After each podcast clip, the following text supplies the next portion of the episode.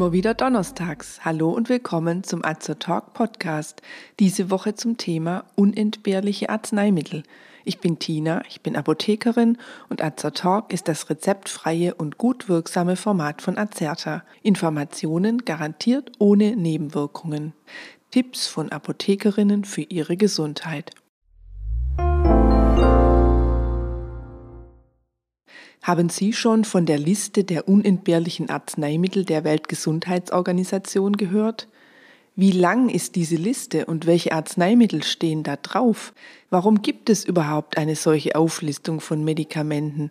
Diesen Fragen wollen wir in unserem heutigen Beitrag nachgehen. Im Jahr 1977 wurde erstmals die World Health Organization Model List of Essential Medicines, kurz EML, veröffentlicht. Diese Liste enthielt in ihrer ersten Version 208 Medikamente. Alle zwei Jahre wird die Liste von einem WHO-Expertengremium überarbeitet. Aktuell gilt die 22. Fassung vom September 2021. Seit 2007 gibt es eine separate Liste mit Arzneimitteln für Kinder, die WHO Model List of Essential Medicines for Children. Seit 2018 gibt es weiterhin eine Liste mit essentiellen Diagnostika, die für die Erkennung, Diagnose oder Überwachung von Krankheiten verwendet werden können. Diese Liste nennt sich WHO Model List of Essential In Vitro Diagnostics.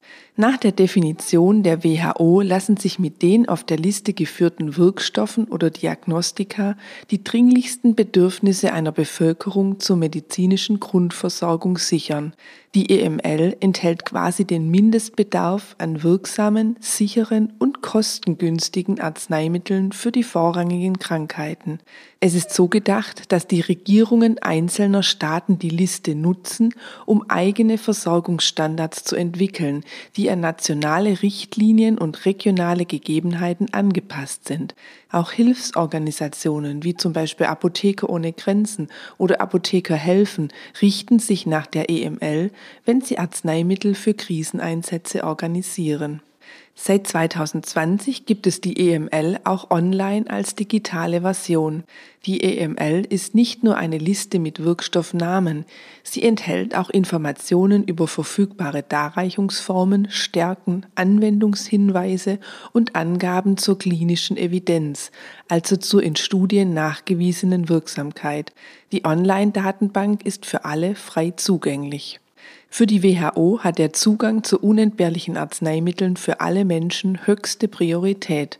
Alle Menschen sollen zu erschwinglichen Preisen Zugang zu wirksamen, sicheren und qualitativ einwandfreien Arzneimitteln zur Behandlung der meisten Krankheiten haben, eben ein Grundrecht auf medizinische Versorgung. Sehr viele Länder haben mit der EML als Grundlage nationale Medikamentenkonzepte entwickelt. Dadurch konnte sich die Zahl der Menschen, die Zugang zu unentbehrlichen Arzneimitteln hat, erhöhen. Trotzdem sind unentbehrliche Arzneimittel in vielen Teilen der Welt noch immer nicht verfügbar, nicht erschwinglich oder nicht sicher oder sie werden falsch verwendet. Teilweise befinden sich Arzneimittelfälschungen auf dem Markt, Qualitätsstandards werden nicht eingehalten oder arme Menschen können sich die Arzneimittel schlichtweg nicht leisten. Es gibt also noch viel zu tun, um die Ziele der Weltgesundheitsorganisation zu erreichen. Was aber steht nun drauf auf der WHO-Liste? Die Liste der unentbehrlichen Arzneimittel führt nach Alphabet sortiert 30 Gruppen auf. Sie beginnt mit Anästhetika, also Medikamenten zur Durchführung einer Narkose, aber auch Lokalanästhetika, die für örtliche Betäubungen wie beispielsweise bei einem zahnärztlichen Eingriff verwendet werden. In einer Spalte ist das Jahr der Aufnahme in die Liste aufgeführt.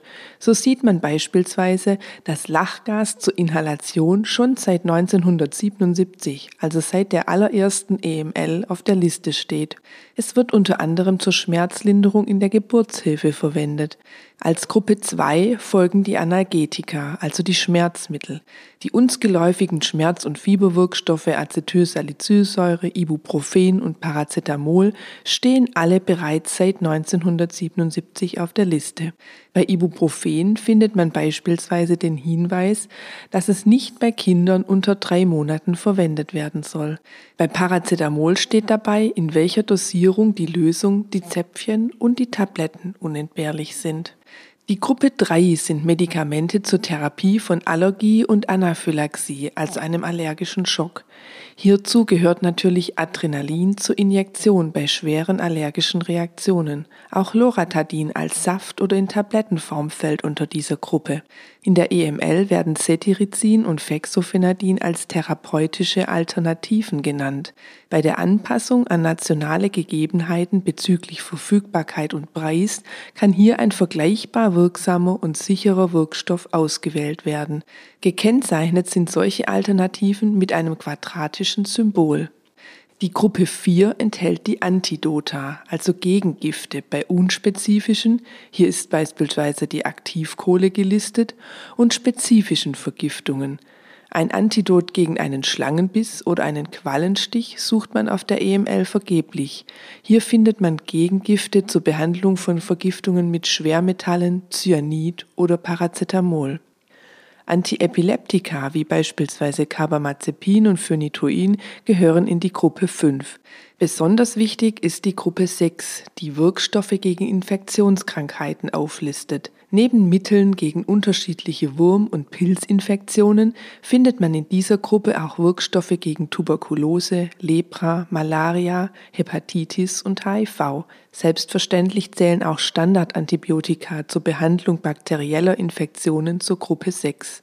Bekannte Antibiotika wie zum Beispiel Penicillin V, Cotrimoxazol oder Doxycyclin stehen bereits seit 1977 auf der Liste. Die Antibiotika sind wiederum in drei Gruppen eingeteilt. Die Access-Gruppe, die Watch-Gruppe und die Reserve-Gruppe. Diese Einteilung wurde vorgenommen, um die Wichtigkeit des korrekten Einsatzes zu betonen, damit Antibiotikaresistenzen vermieden werden. Antibiotika der Access-Gruppe haben ein breites Wirkspektrum gegen eine Vielzahl an Bakterien und ein niedrigeres Resistenzpotenzial als Wirkstoffe der beiden anderen Gruppen. Wirkstoffe der Watch-Gruppe sollten nur angewendet werden, wenn andere Wirkstoffe nicht eingesetzt werden können oder nicht ausreichend helfen. Antibiotika der Reservegruppe sind Spezialfällen vorbehalten, wie beispielsweise Infektionen mit Multidrug-resistenten Keimen. Keine Angst, wir werden nun nicht alle 30 Wirkstoffgruppen der EML durchsprechen. Ich picke nur einige interessante Einzelheiten heraus. Insulin wurde schon in der ersten Fassung der Liste 1977 aufgenommen. Mit der letzten Aktualisierung wurden neue orale Wirkstoffe gegen Diabetes, die SGLT2-Hämmer wie Empagliflozin aufgenommen. Noch sind diese Wirkstoffe patentgeschützt.